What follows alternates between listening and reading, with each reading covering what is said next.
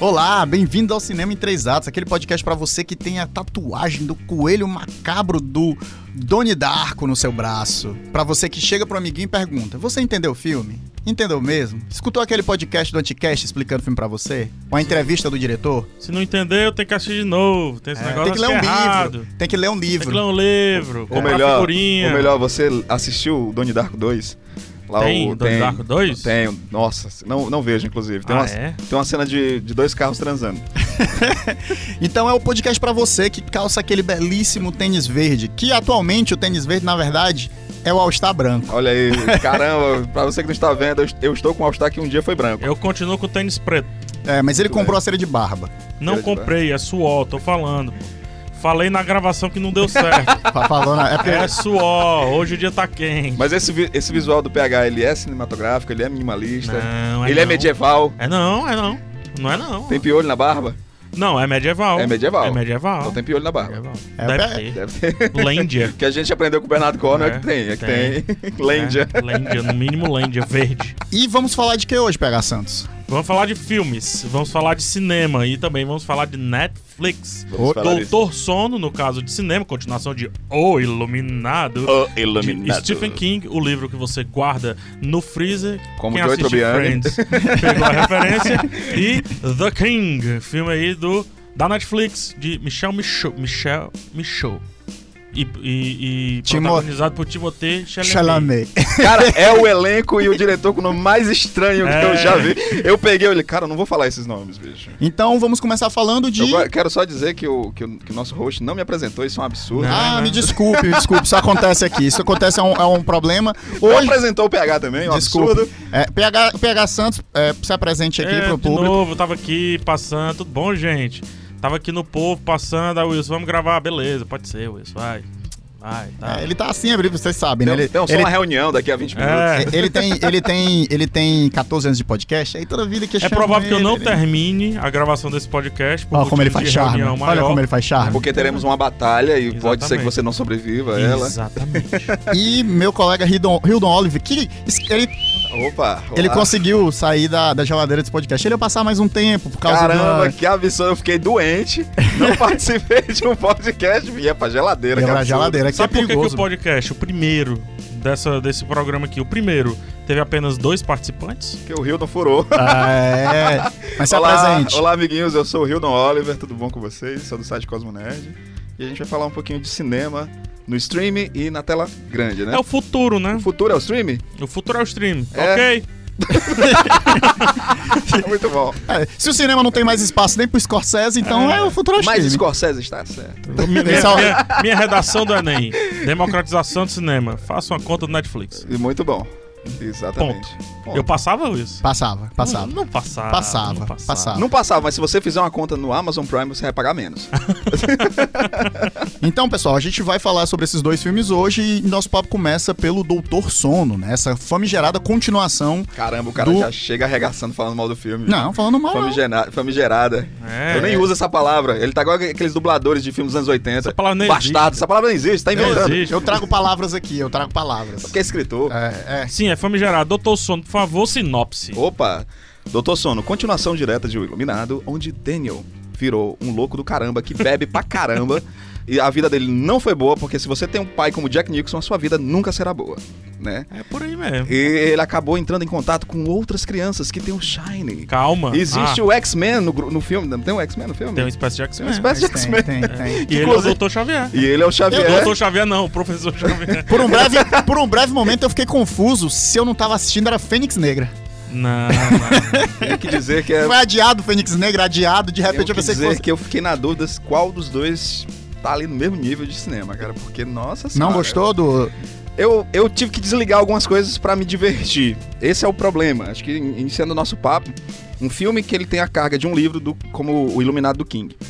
Que, cara, sério, eu, quando li o Iluminado, eu fiquei com medo. Eu tenho medo do Iluminado. Do- o filme nem se fala, né? Apesar de ter algumas grandes modificações, ap- apesar do próprio Stephen King não gostar da adaptação do Stanley Kubrick, né? Tanto que tem uma série pra, do- dos anos 90. Quem quiser assistir a série, ela, se eu não me engano, acho que é em dois episódios maiores, é uma minissérie, na verdade, É bem ruim. que também é bem ruim. É bem Mas o ruim. King diz que é mais próximo ao livro dele. Eu gosto muito do livro, gosto do filme, né? E quando você tem aquele, a, a- aquela esperança de ver aquele, sabe, aquele cenário, aquela, aquela ambientação, e não tem. Eu acho que o grande problema é isso. Não é. Não parece Stephen King. Ah, eu já discordo um pouco. Uhum. O, o- eu acho que o King, ele. pr- Pra mim, ele evoluiu a escrita dele. Algumas pessoas acham que não, que ele deveria ficar preso lá ao que se fazia no passado. Até acho, inclusive, que a série da Netflix chamada Marianne, Marianne, que é a série francesa, Série francesa. eu acho que ela é levemente baseada na vida do Stephen King de alguma maneira. Até me, me é muito, assim, é muito estranho o fato dele ter comentado essa série dizendo que Verdade. amou a série, coisa e tal. Eu acho que a série se comunica com ele de uma maneira interessante. O King ele muda a escrita dele, ele busca às vezes o drama, já buscou o, heroísmo, o super-heróico Já. e tal, mas sempre sendo criticado, dizendo assim: ah, é bom é quando faz o Cujo, é bom quando faz o Carrie, é bom quando faz o It e tal. Só que ele evoluiu e ele É. não quis e ele pode. Ele é o, nome King, dele né? é- Já- é, já- o nome dele já diz tudo, né? Ele é o rei. E o, o Doutor Sono é um livro do novo King. É um livro do novo King. É um verdade. livro do novo King, é um livro, é um, é um livro, é uma história de super-heróis, heróis contra vilões, o mal contra o bem, poderes e etc. O que era sugerido no primeiro filme e também no primeiro livro, que o filme é bem mais. é- ele mais sugere do que o livro, o livro deixa bem mais claro. É verdade. Que eu acho que é isso que ele não curte. Ali, acho que é a primeira vez do, do, do King querendo sair daquele status de filme de terror psicológico Mas ainda e suspense muito, e tal. muito preso ainda das narrativas ainda preso. suspense, né? E aqui, pra mim, é ele solto.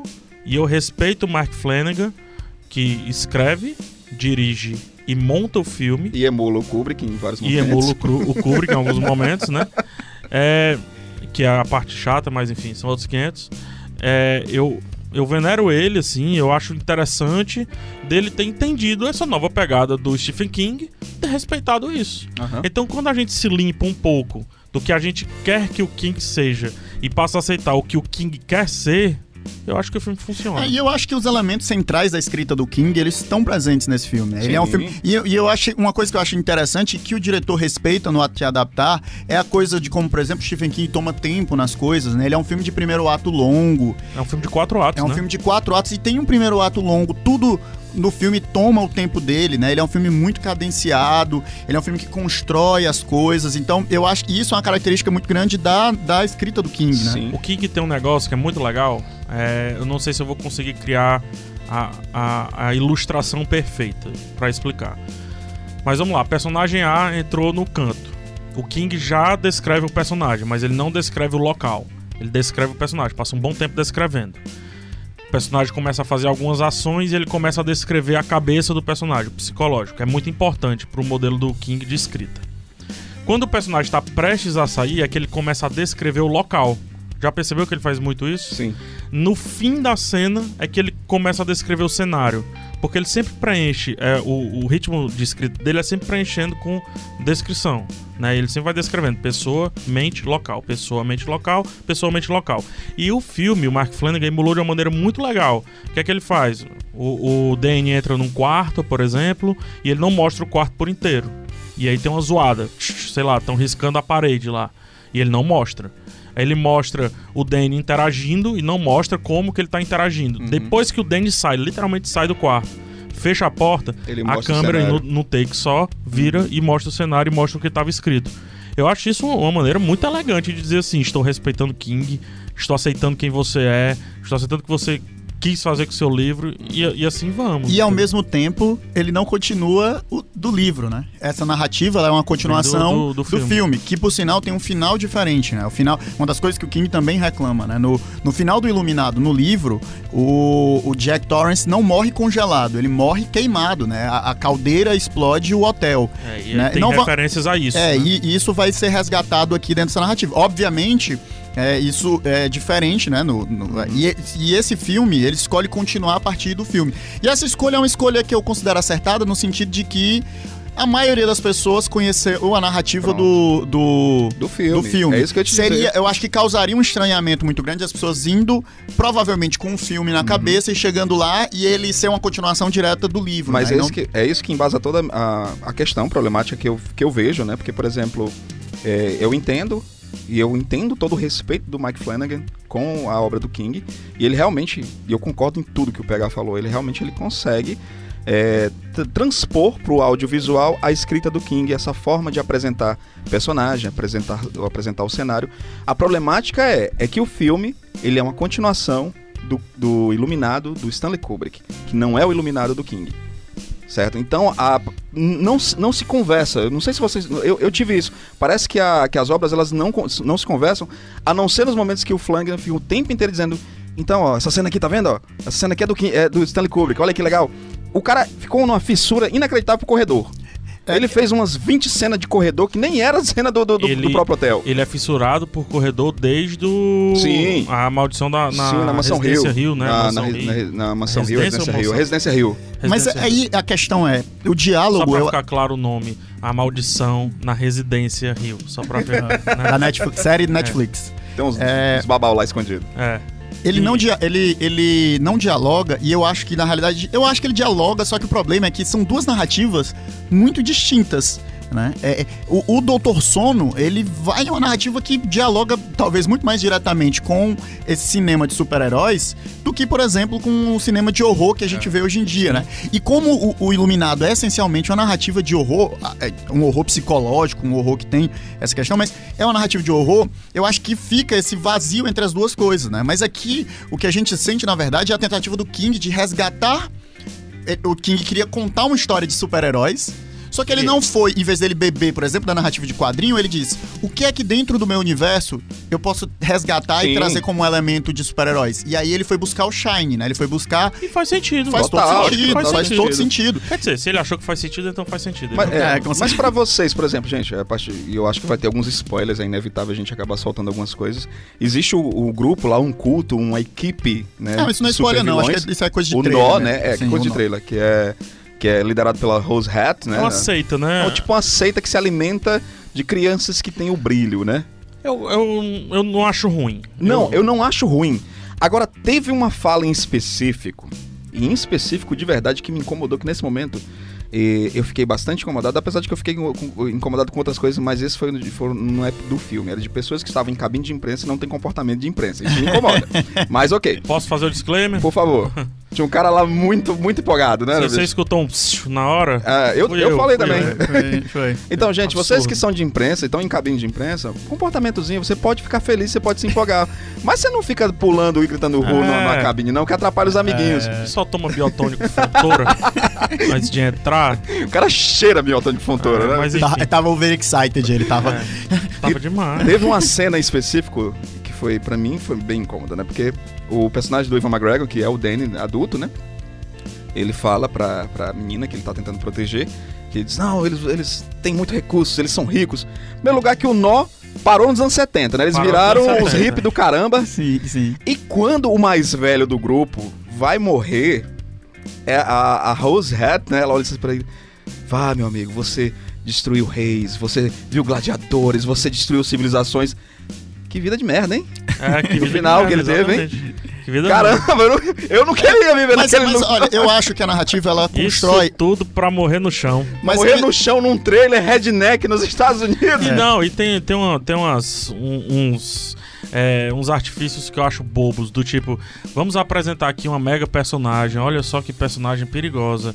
Essa personagem, ela vai, ela tá trazendo grandes riscos. Os heróis, meu Deus, o que irá acontecer com os heróis? Medo dela. Cara, essa personagem não faz absolutamente Nada. Nada. É, Nada. O problema com Esse o nó, é o na problema. verdade, o problema com o nó, na minha opinião, é esse, assim. Eles ah, não são apresentados pra gente. Eles são apresentados conceitualmente, mageticamente, mas ah, havia uma possibilidade ali de você explorar habilidades e apenas dois personagens mesmo dentro do nó a gente acaba vendo as habilidades, que é a própria a Rose Hat, né? Que é a, Fiquei me perguntando o que as outras fazem, o que as outras pessoas O que é fazem. que o E- corvo e a- e a faz? e a cara? O que, é que aquele desgraçado faz? é. Ele- Eles- Ele tem cara de hippie, é a Eles função introduzem, eles introduzem uma personagem de uma menina que você cai, e sim, eles dão um destaque absurdo àquela menina que É, então. Pra né, quê? É essa pessoa que eu tô reclamando, é isso. pra nada. Ela pelo menos ainda acaba tendo uma função narrativa no Ok, filme, mas Va- vamos lá. Se o filme fosse curto, aí beleza. Sim. Tudo bem. Duas São horas e pessoas meia. pra preencher tela, ok. Mas duas horas e meia Dava tempo de dá ter. tempo demais. Dava. Até porque todo o, o- o conflito e também o subconflito do, do personagem do Ian McGregor, o Danny, ele é explorado e reexplorado da mesma maneira, utilizando as mesmas palavras. É como se você estivesse contando a mesma coisa com as mesmas palavras. Tudo bem contar a mesma coisa. É legal que a gente tenha a mesma coisa sendo contada com palavras diferentes, mas o filme ele repete várias vezes. Isso me incomoda muito. E outra coisa, eu gosto da estrutura de quatro atos. Gosto bastante. É, Christopher Nolan é, tá aí pra provar que quatro atos funciona muito bem. Sim. Porém, uma coisa que me incomoda muito nessa estrutura eles utilizarem os vilões é, como uma ameaça muito fugaz e depois dessa ameaça passar, não ter uma outra ameaça, ser só um, um- um- quase uma verborragia visual que o filme quer mostrar pra ele. Aí sim, já que homenageei Stephen King, agora vou homenagear Stanley Kubrick. Já mostrei que eu sou um escritor é, acima da média, agora também vou mostrar que eu sou um diretor acima da média. E é aí que se perde. É, eu acho É, que eu, pra mim é eu, eu gostei muito do filme até o quarto ato. Eu acho que o momento que ele entra no quarto ato, não só porque é, é, para mim o filme se estende demais e por essas questões que você colocou, mas porque ao tentar emular o Kubrick, ele só repete só que sem alcançar aquilo que o Kubrick alcançou, porque obviamente você está fazendo a repetição de algo que já foi feito. E eu acho que essa repetição que ele faz, e é justamente quando ele vai fazer essas homenagens, eu acho que ele poderia escolher outras imagens, usar as figuras, usar os fantasmas lá do Overlook, usar os espaços do Overlook. Brinca com POV, né? Com, Brinca com com, POV. é, Exatamente. Exato. com ponto de visão diferente. Não, Cara, agora eles boa. repetem as mesmas imagens que já são evocadas E no Iluminado, Vai e aí perde força. Não tem as gêmeas, ah, é spoiler? Não, não é spoiler. Não tem as gêmeas, isso tá no trailer, inclusive. Exatamente. Coloca a câmera nas gêmeas, em vez de colocar a câmera no, no, Cara, no ele personagem repete. né, Eu. Contei pelo menos umas três vezes a, a- o fantasma lá da, da banheira, cara. Sim. Sim. No mesmo take. Coloca a bicho. câmera nela Bota- agora. Certo, mas bota de outro, pelo menos de outro é, ângulo. então, coloca. Exato. É exatamente. Trabalhe o símbolo, mas mude, mude a forma, né? O elevador não era um problema no iluminado, vamos pra dentro do elevador dentro agora. do elevador. Vamos ver. Poxa, ele tem uma, uma chance que ninguém teve de fazer isso, né? Ninguém vai ter mais de fazer isso. E assim, Por ele que tem, não? ele tem no seu fim, inclusive, gente, mais uma vez, é spoiler, ele tem no seu fim onde ele, ele coloca o personagem do Jack, do Jack Torrance, né, de- de- na película. Me incomodou porque não parece em nada o Jack Nixon, é um, é- mas o É, diálogo é legal. É, eu achei o diálogo Sim, o legal, diálogo a é bom, o proposta é texto é legal. bom. Eu acho que é vale bom. o texto. Vale o texto é bom. Acho que vale e, o texto. E, e é bem interessante, então, é quando ele, ele pegou, ele pegou a referência do filme, mas ele fez diferente. Ele colocou o personagem que a gente conhece no lugar de um outro personagem, É um aí outro funciona. fantasma. Aí funciona. É aí que funciona. A repetição é que realmente. E aí é como eu disse, como o filme tem duas horas e meia, e aí você chega no quarto ato, que é o momento final, que é o momento que o público já está mais É cansado. depois do momento final, na É, verdade. é, né? verdade, já teve um é. momento final. E, já teve um fato, já teve um clímax. clímax É. narrativo. Mas e aí, agora vai ter um clímax maior ainda. E, não, é, tem. É, não é. E aí o que acontece? Esse momento, que é o momento que a gente tá mais cansado, é um momento de repetição. É um momento E é um momento de repetição de uma coisa que a gente já viu, desculpe, de uma maneira muito melhor no filme do E sabe Kubrick. qual é o problema? É um filme que ele tem essa abordagem de visão de super-heróis contra vilões. É um filme que tem essa cadência mais é, com ação. Que A queira- heroína é imbatível. A heroína é imbatível. A ela é não, imbatível. a gente não Por tem sinal, medo por ela. magnífica. Em nenhum momento ela não tem, a gente não tem medo Ela é de nada vai acontecer magnífica. nada com ela. Ela não precisa de ninguém. Mas eles me colocam em um filme que é, gente, é mais um filme de ação do que qualquer outra coisa, do que um suspense, e isso me incomodou. Porque eu queria que fosse mais suspense. Eu gosto. Tudo bem. Eu acho que Mas tem uns achei legal. momentos. Eu acho que ele tem um momento de suspense e um momento de É, ação. assim, eu mas sabe que qual ele... é a problemática? Por exemplo, eu posso, inclusive, fazer um, um link com o próximo que a gente vai discutir, que é o seguinte: é um filme de, de duas horas e meia, que tem bastante ação, tem um suspense, sim, mas ele consegue ser mais cansativo do que o, do que o Rei. Por exemplo, que é um filme de 2 horas e 10, 2 horas e 16, e eu não achei cansativo. É, por isso eu não atesto. Eu, eu, eu entrei bem no filme. Entrei bem. O filme. Tava entendendo. E eu gosto muito da cinematografia do Mark Flanagan. Eu acho que temos um dos melhores diretores. Um dos caras que tem domínio de fotografia. Tem domínio de atores. Sim. Os atores aqui, a Rebecca Ferguson, é um. Caramba. Uma força da natureza. O Ian McGregor, ele modula muito a atuação dele. E a o Abra. Elenco, o elenco é bom, né? O elenco é então bom, ajuda pra caramba. o elenco é bom. E a Abra, que é a meninazinha. Ela é maravilhosa. Maravilhosa, muito Maravilhosa. simpática. Se ela já for simpática assim na vida, beleza. Se for uma simpatia arrancada da direção, melhor ainda. Mas o Mark Flanagan me... gosto da, da direção dele. Fotografia interessante, já roteiriza, então já pensa além. E a direção de elenco dele é muito boa. É um filme que mostra, assim, um cara que, que mostra um potencial muito grande, né? Não que seja um iniciante ou novato, mas no sentido de que, como é um projeto muito com a mão dele, a mão dele no roteiro, a mão dele na Sim. direção, a mão dele na montagem, é, é um cara que, que é pra você prestar atenção. Eu acho é que um ele tá cara pra você credenciado pra prestar grandes coisas. E lembrando que ele é um cara que ele tá. Ele, ele tá. Já tem um certo controle da- de outras obras do King. Ele já dirigiu também aquele jogo perigoso. Jogo né? perigoso da Que Netflix. é da Netflix também. É um Isso. cara que já tá ali junto com o King. E o King, ele tem esse. esse Bem esse, legal o filme. Esse esquema de, de alguns diretores dar continuidade É, ao trabalho dele, ele gosta disso. Dirigiu Rush e dirigiu aí a Maldição na Residência é Hill. Hell. Eu, particularmente, é, não achei o filme cansativo, tirando o final. Eu acho que realmente quarto ato, pra mim, É. Eu- me perde. Eu acho que eu me perdi no quarto eu, ato. eu gostei bastante dele Até como porque ele me todo, assim. mostrou coisas que poderiam ser diferentes, que foram interessantes. Eu acho que a introdução lá do, do próprio Jack Torrance foi bem interessante. Sim. Então acho que eu esperei mais do que isso. E, eu- e no quarto ato eu tive muita repetição. Sim, muita sim, sim, repetição. E o final do filme termina com repetição. O assunto, o filme ele traz um assunto que eu acho bem legal, só pra completar aqui minha fala. Ele traz um assunto que é o que nós podemos fazer com nossos dons, com nossos poderes. Desde o primeiro livro, o King já brinca com essa ideia de que todo mundo tem um pouco do brilho, né? Tipo, o Michael Jordan, ele é um iluminado. Sim, sim, sim. né? sim. Tiger Woods, sei lá, essas Todos. pessoas assim. Obama, que tem o dom da, palavra e tal. PH Santos do podcast. É, aí já é você. Mas enfim, essas pessoas já são levemente iluminadas e alguns são mais, né? A questão é o que, que a gente faz com esse poder que a gente identifica, que a gente elabora, que a gente aprimora. Gosto muito.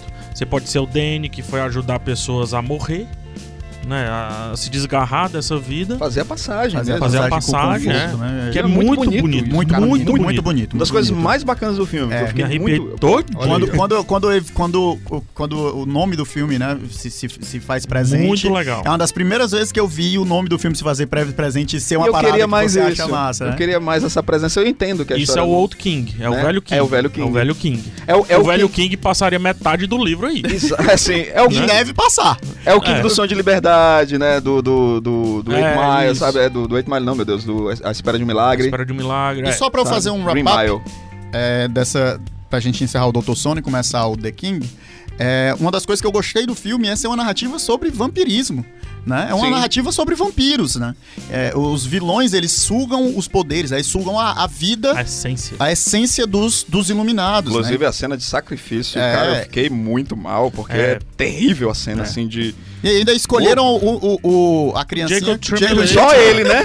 Eu olhei assim, o que, que esse menino tá O fazendo elenco aí? é tão bom, cara, É, que até- até, o, o Jacob Tremblay é, é tipo É um, é um, é um coadjuvante. coadjuvante. Não, Pra é- morrer, não, pra mas morrer, não- pra gente sofrer, porque Ele não é todo mundo gosta daquela Ele não é criança. nem um coadjuvante, ele, ele é um tipo um figurante, é velho. figurante. Mas aquela cena Mas, precisava de nossa, atuação. Precisava de uma atuação, por isso que escolheram É. ele. E, cara, legal. eu fiquei mal, bicho. Eu fiquei mal. Então e foi é- nesse momento que eu queria também dar uns tapas em quem não sabe assistir um filme, não acabei de... Não, É, a verdade é que e eu gostei disso, né? Tava com um tempo assim, a narrativa de vampiro ela tá sempre aí no cinema, mas ele escolheu es- escolher fazer vampirismo, né? E é legal porque você vê como o King de alguém, é, como o King é alguém que gosta do horror, né? Então É. ele traz e ele busca, por exemplo, até quando ele vai fazer um filme como esse com uma pegada de super-herói, ele traz aqui um elemento da figura do vampiro, né? Ele ressignifica a figura do vampiro, mas ainda assim a figura do vampiro está lá, e isso eu achei muito legal.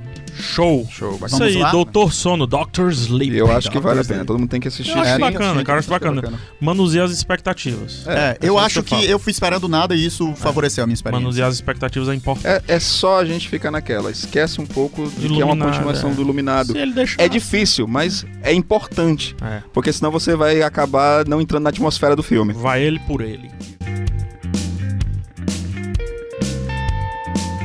E pra falar de filme de história e continuar o, o que o PH corrobora sobre a minha pessoa aqui, eu só tenho amigos historiadores. três historiadores pra falar aqui dessa adaptação histórica The King, que na verdade é ao mesmo tempo uma adaptação de uma ficção O histórica. podcast tem que mudar o nome. É três historiadores entram num bar. Só um sai. É um filme que é ao mesmo tempo uma ficção histórica e ao mesmo tempo uma adaptação literária, né? Então Exato. temos um- dois filmes que são adaptações literárias. Um aqui, um mais próximo, Mas o outro não é mais errado, eu chamei de Michel Michel. É David Michel. David? O nome do, do diretor. Olha aí, Michel, ele Michel, foi Michu. Corrigindo É. aí.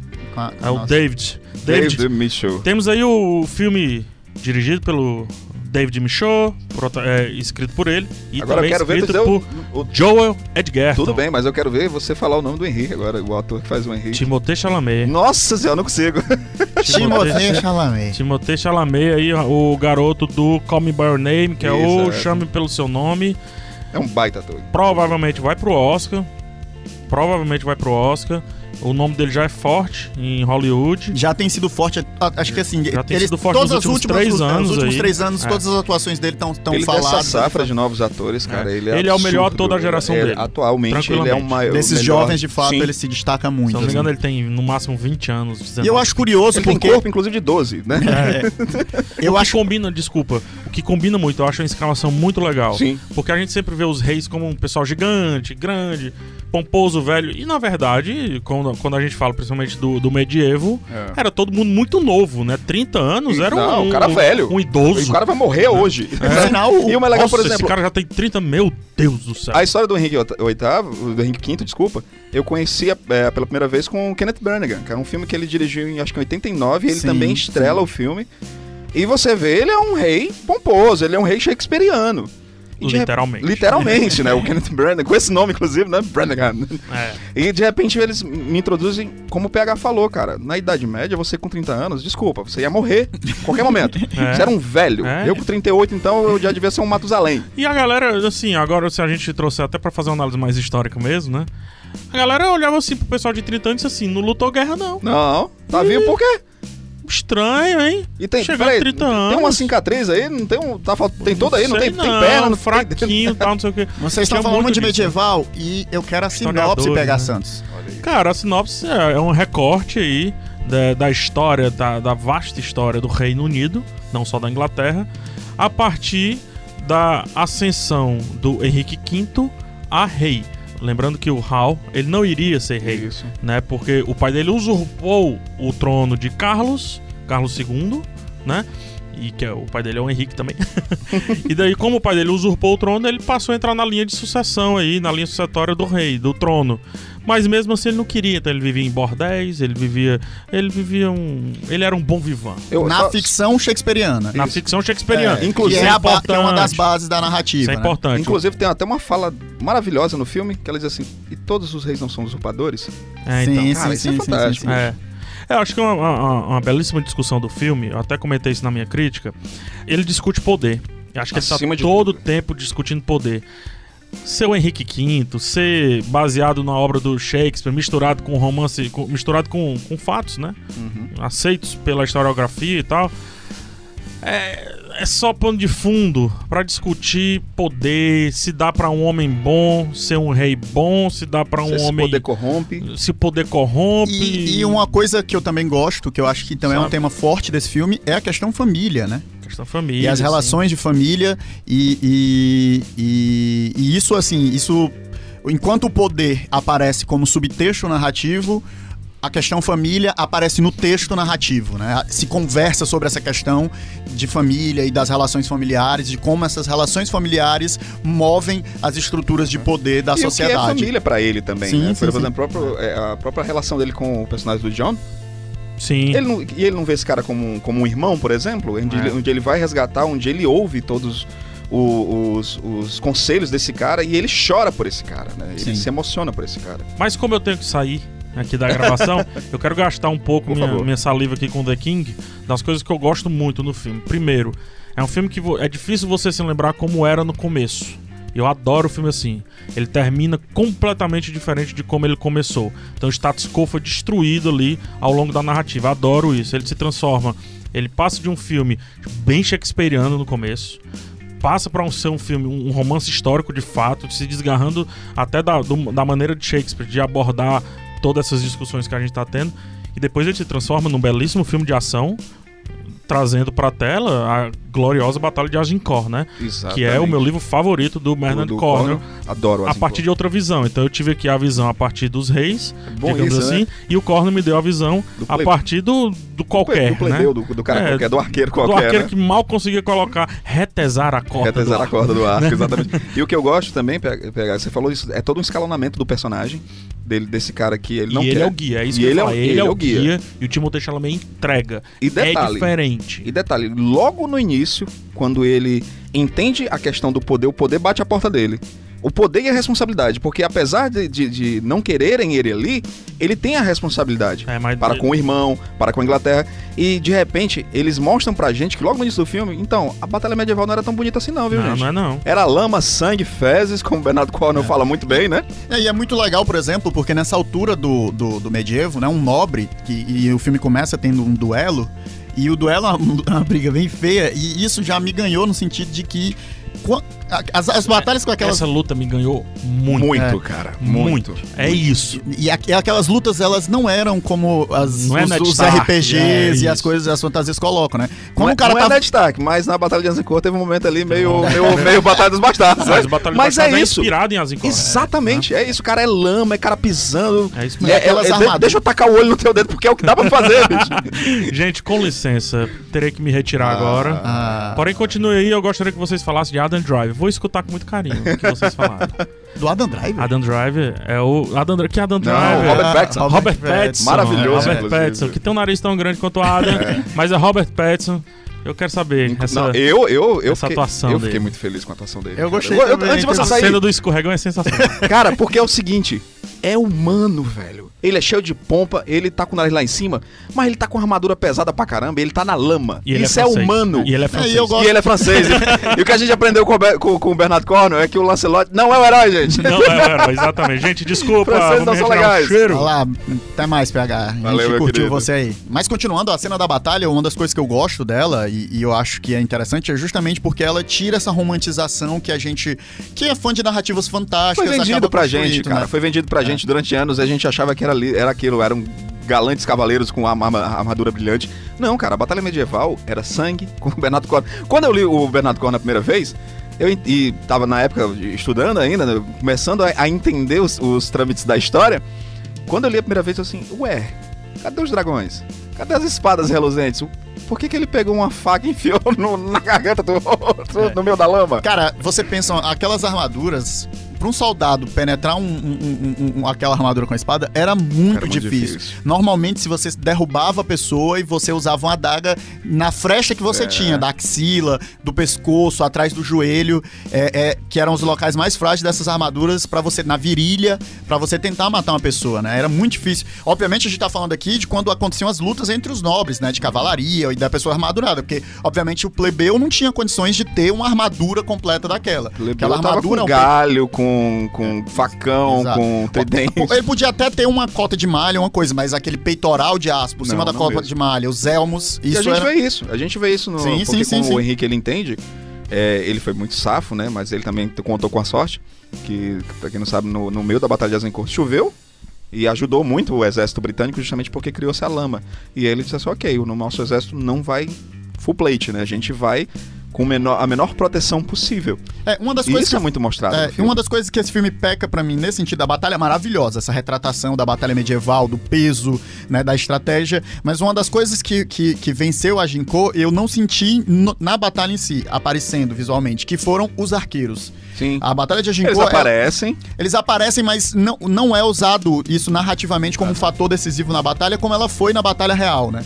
Quem ganhou a batalha de Agincourt pra Inglaterra foram os arqueiros. foram os arqueiros. O exército britânico, ele era 80% de arqueiros de arco longo, né? E a nova tecnologia que eles estavam trazendo para essa batalha, que foi, na realidade, o primeiro grande momento do arco longo na, na, na batalha medieval e virou a grande ferramenta pela qual a Inglaterra, de certa forma, ganha, né? Isso, A porque- Guerra dos 100 Anos. E essa tecnologia, ela perfura as armaduras, né? Perfurava as armaduras Então por uma era questão um de... diferencial. É, essas armaduras que eram praticamente impenetráveis Eu, eram... eu vou te dizer assim que. É porque o livro do Bernard Cornwell, acho que trazendo mais uma vez o Bernard Cornwell, até o PH falou do livro, A Batalha de Azincourt, né? Que é um dos meus livros favoritos também do Cornwell. É, acho que só pede pra trilogia do Arthur, que eu acho incrível. Mas é, a gente relógio, a gente tem a visão do plebeu. Sim, E a gente, como a gente tem a visão do plebeu arqueiro, a gente tem a noção, acho que você também leu o Azincourt, então tem, tem aquela noção da, da importância do arqueiro para essa batalha, Sim. porque ele traz todo o contexto histórico. Sim. Não sei se foi fa- falta de grana pra trabalhar isso melhor, não Sim. sei se foi tempo, mas eu realmente Você, ele tá na, é- é- a questão é que assim, a importância do arqueiro, ela tá no diálogo. Tá no eles diálogo. falam que os arqueiros vão ganhar essa batalha, mas eles não mostram a cena. O grande foco da cena de batalha do filme é nos, nos, nos guerreiros armadurados e na batalha da lama em si, né? Agora, Então- tu sentiu a parte do, do discurso do Henrique poderia ter sido mais poderosa? Porque a gente tá, a gente tá acostumado dentro da cultura pop a grandes discursos, né? E o Exato. discurso é muito bom. Acho que o, o discurso shakespeariano, e apesar de ter tido algumas modificações, o discurso é muito bom, mas eu não sei se teve tanto peso no exército. A cara que eles faziam, eles ficavam meio assim, ah, e aí, beleza, valeu. É, eu, eu, eu, assim. Eu gosto de como a coisa acontece, porque, sei lá, me deu uma sensação meio de realidade, É assim, humano sabe? pra caramba, De que, né? tipo, as pessoas não. As pessoas estão ali na beira da morte, sabe? Tipo. O, o cara lá de trás não tá nem ouvindo o que ele tá falando de o verdade. que tava dizendo aí? É, é, eu achei que ele entregou a cena. É aquele discurso que tenta não ser um discurso, é aquele discurso. Eu não vou fazer um discurso. Mas. Está aqui o meu discurso. É, é, É, eu acho que a gente também tem que falar, acho que o PH até é, começou a, a pincelar, né? O Robert Pattinson, que é o grande. Se, se- não, é, não é que seja o vilão da história, mas Uhum. ele é o antagonista do Henrique na, na- na narrativa. E, cara, como ele tá bem, né? Uma das coisas. Eu já venho elo- elogiando o Robert Pattinson há algum tempo, inclusive. Você, fã nerd bobo, que acha que ah, vai fazer o Batman. Gente, o cara é ator, não precisa ser um ator shakespeariano pra fazer o Batman, não, gente. E o cara se mostrou um baita ator. George Clooney que eu digo. George Clooney que eu digo, coitado de George Clooney, eu gosto dele, mas não dá pra, não dá pra te defender. É, E eu eu- gosto muito porque ele, ele, ele é desagradável, você fica com nojo dele, Sim, sabe? e eu- uma coisa que eu gostei, que algumas pessoas criticaram, que foi o sotaque que ele escolheu fazer, o sotaque francês, mas eu gostei da forma com qual ele falava é, inglês com aquele sotaque francês, porque me dava uma sensação de alguém que ao mesmo tempo não domina a língua, tá mas por uma nojo. questão. Não, mas não só por nojo, mas por uma questão também de pompa, de tipo É. assim, de que eu sou nobre, então eu tenho que dominar as coisas. Ele fala de maneira pausada, como quem quer acertar cada uma das isso. palavras. Eu achei Adorei. sensacional. Sabe por quê? assim. Porque isso, faz, é, isso é, é totalmente é, fomentado na, na, pró- na própria linha de diálogo dele quando ele disse pro Henrique, ele disse assim, vamos falar inglês. Eu acho tão legal falar inglês porque é uma, é uma língua pobre simples, sabe? Ele é muito Ele é muito nojento. nojento, ele é muito nojento. E uma das coisas que é, esse filme, né, como eu falei, ele é ao mesmo tempo uma adaptação histórica, ao mesmo tempo uma, uma adaptação da obra do, do, do Shakespeare. Na obra do Shakespeare, o, o Henrique V, né, o, o Hal, ele, ele é um bom vivan, ele é um um, um, um putanheiro, como era boa parte da nobreza que não, não tinha nenhuma posição. E quando ele se vê colocado na posição de herdeiro, Responsabilidade, né? ele muda. Ele né? muda. Dentro da, da- Tem de- um peso pra ele. Dentro, do, dentro do, da narrativa shakespeariana, não tanto. Porque, tanto que existe uma mudança muito drástica dele da narrativa shakespeariana, que é a morte do pai. Ele é, o, ele é putanheiro, bom vivan, e aí o pai morre e ele vira o rei. Né? É um negócio drástico. Na história, né, na- pelos fatos históricos, falam que no momento que ele se tornou um candidato à coroa, né, que ele entrou na linha sucessória pelo golpe do pai, é, ele mudou de postura. Ele foi se Inclusive, educar em armas, é. ele foi participar de batalhas, Inclusive, ele foi o irmão dele morre depois. o irmão inclusive. dele morre. Esse- assim, vamos lá. Em termos de era rei, história. inclusive, né? Em termos de história, esse filme ele é completamente impreciso. As, as qualidades dele, em termos de historiografia, elas param na batalha. É verdade. Na retratação da batalha. Concordo. Até mesmo na batalha tem elementos que são extremamente importantes ao medievo, que são, por exemplo, o uso das cores. Sim. Os, os- é, especialmente, né, aqueles, aquela cavalaria, né, que luta ali, a galera armadurada, ali são nobres. Uhum. Aquelas pessoas são nobres. E elas usavam muitas cores. Por dois motivos. Um, pra retratar a sua família, sua hereditariedade e, e- e quem você Se era. você não tá visto. colorindo, o o inimigo, você não consegue identificar o inimigo, né?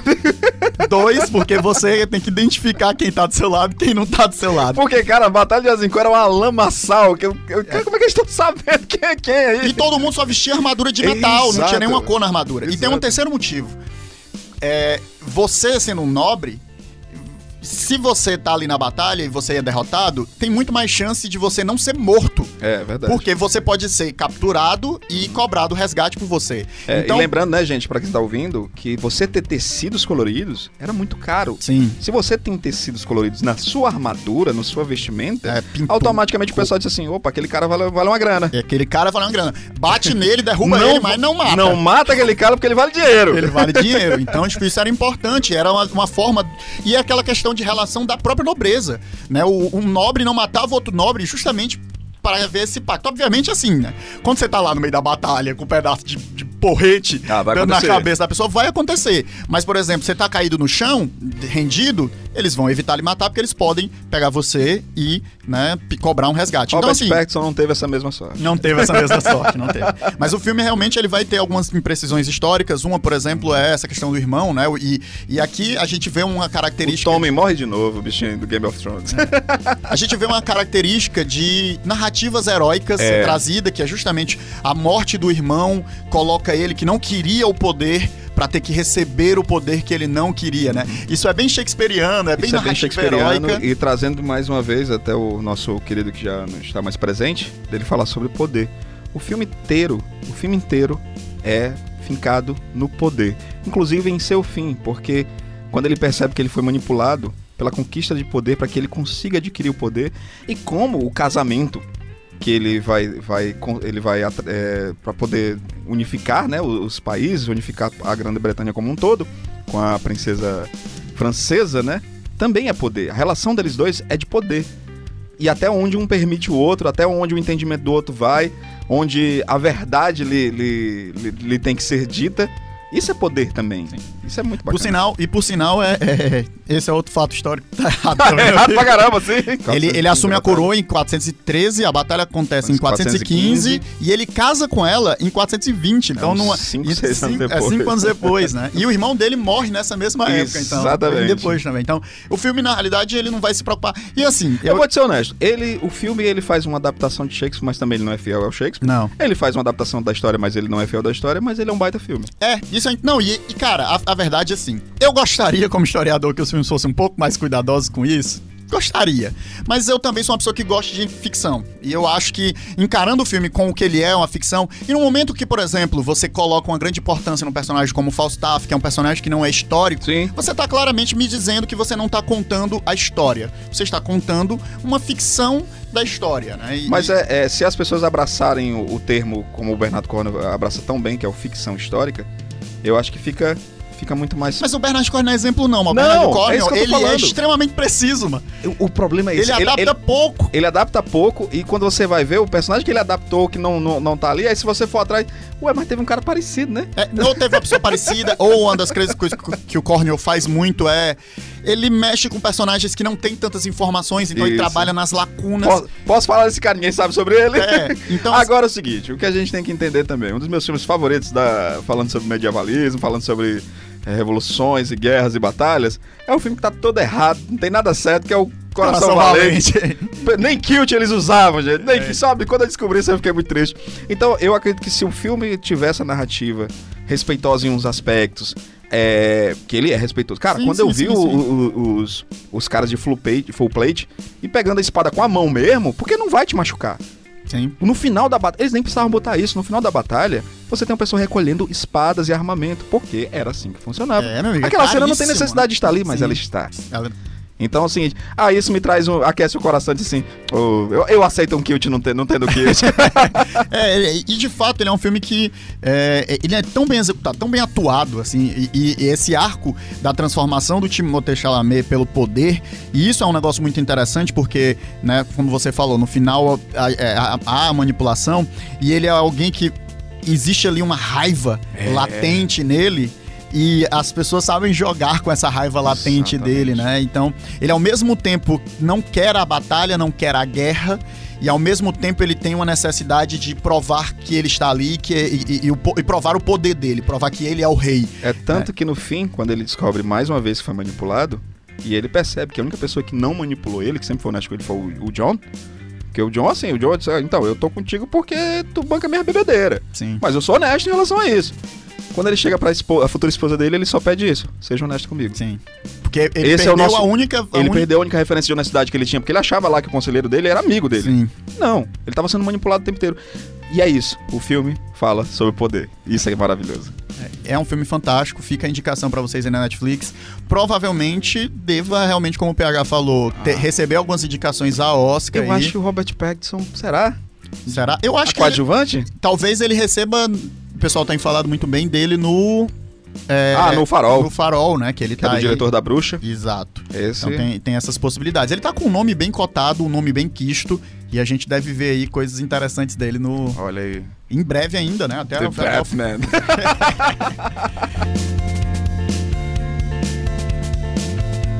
Então, esse foi o Cinema em Três Atos. Contamos aqui com o Hildon Oliver. Olha Diga aí aí. onde é que encontram pra poder, mais uma vez, quem quiser aí ouvir a sua voz Muito bom, gente. doce e maravilhosa, Inclusive- nosso João Inácio. Opa! Inclusive, peçam pra me vir mais vezes aqui no Cinema 2 porque eu faltei o primeiro, gente. Aí eu tô com medo dele não me chamar mais. Ô, cara, faz. Mas vocês podem me encontrar no site Cosmonerd, Instagram, arroba Cosmonerd. Também pode me encontrar no meu, na minha rede social privada, o arroba Hildon Oliver no Instagram, onde eu canto umas musiquinhas, falo sobre cinema, sobre história, sobre quadrinhos, muito quadrinho. E é isso. Um beijo na alma de todos. É, e vocês me encontram, vocês sabem, no canal do Escambau no YouTube. Por sinal, junto com esse podcast deve estar saindo uma série nova que eu vou fazer pro canal que se chama O Historiador Reage. E eu vou falar sobre todas essas incoerências históricas, né? Ou a gente já falou algumas aqui, vou tentar falar outras Muito lá bom. no canal. E vou estar sempre pegando algum filme de história e analisando ele da perspectiva do historiador. Vamos analisar o Coração Valente. Coração Tá Valente, eu ia começar o coração, com o Coração Valente, mas aí como o rei tá em alta, eu vou surfar a onda do rei. Massa, vamos, vamos. O Alexandre o Grande, tá tudo certo ali.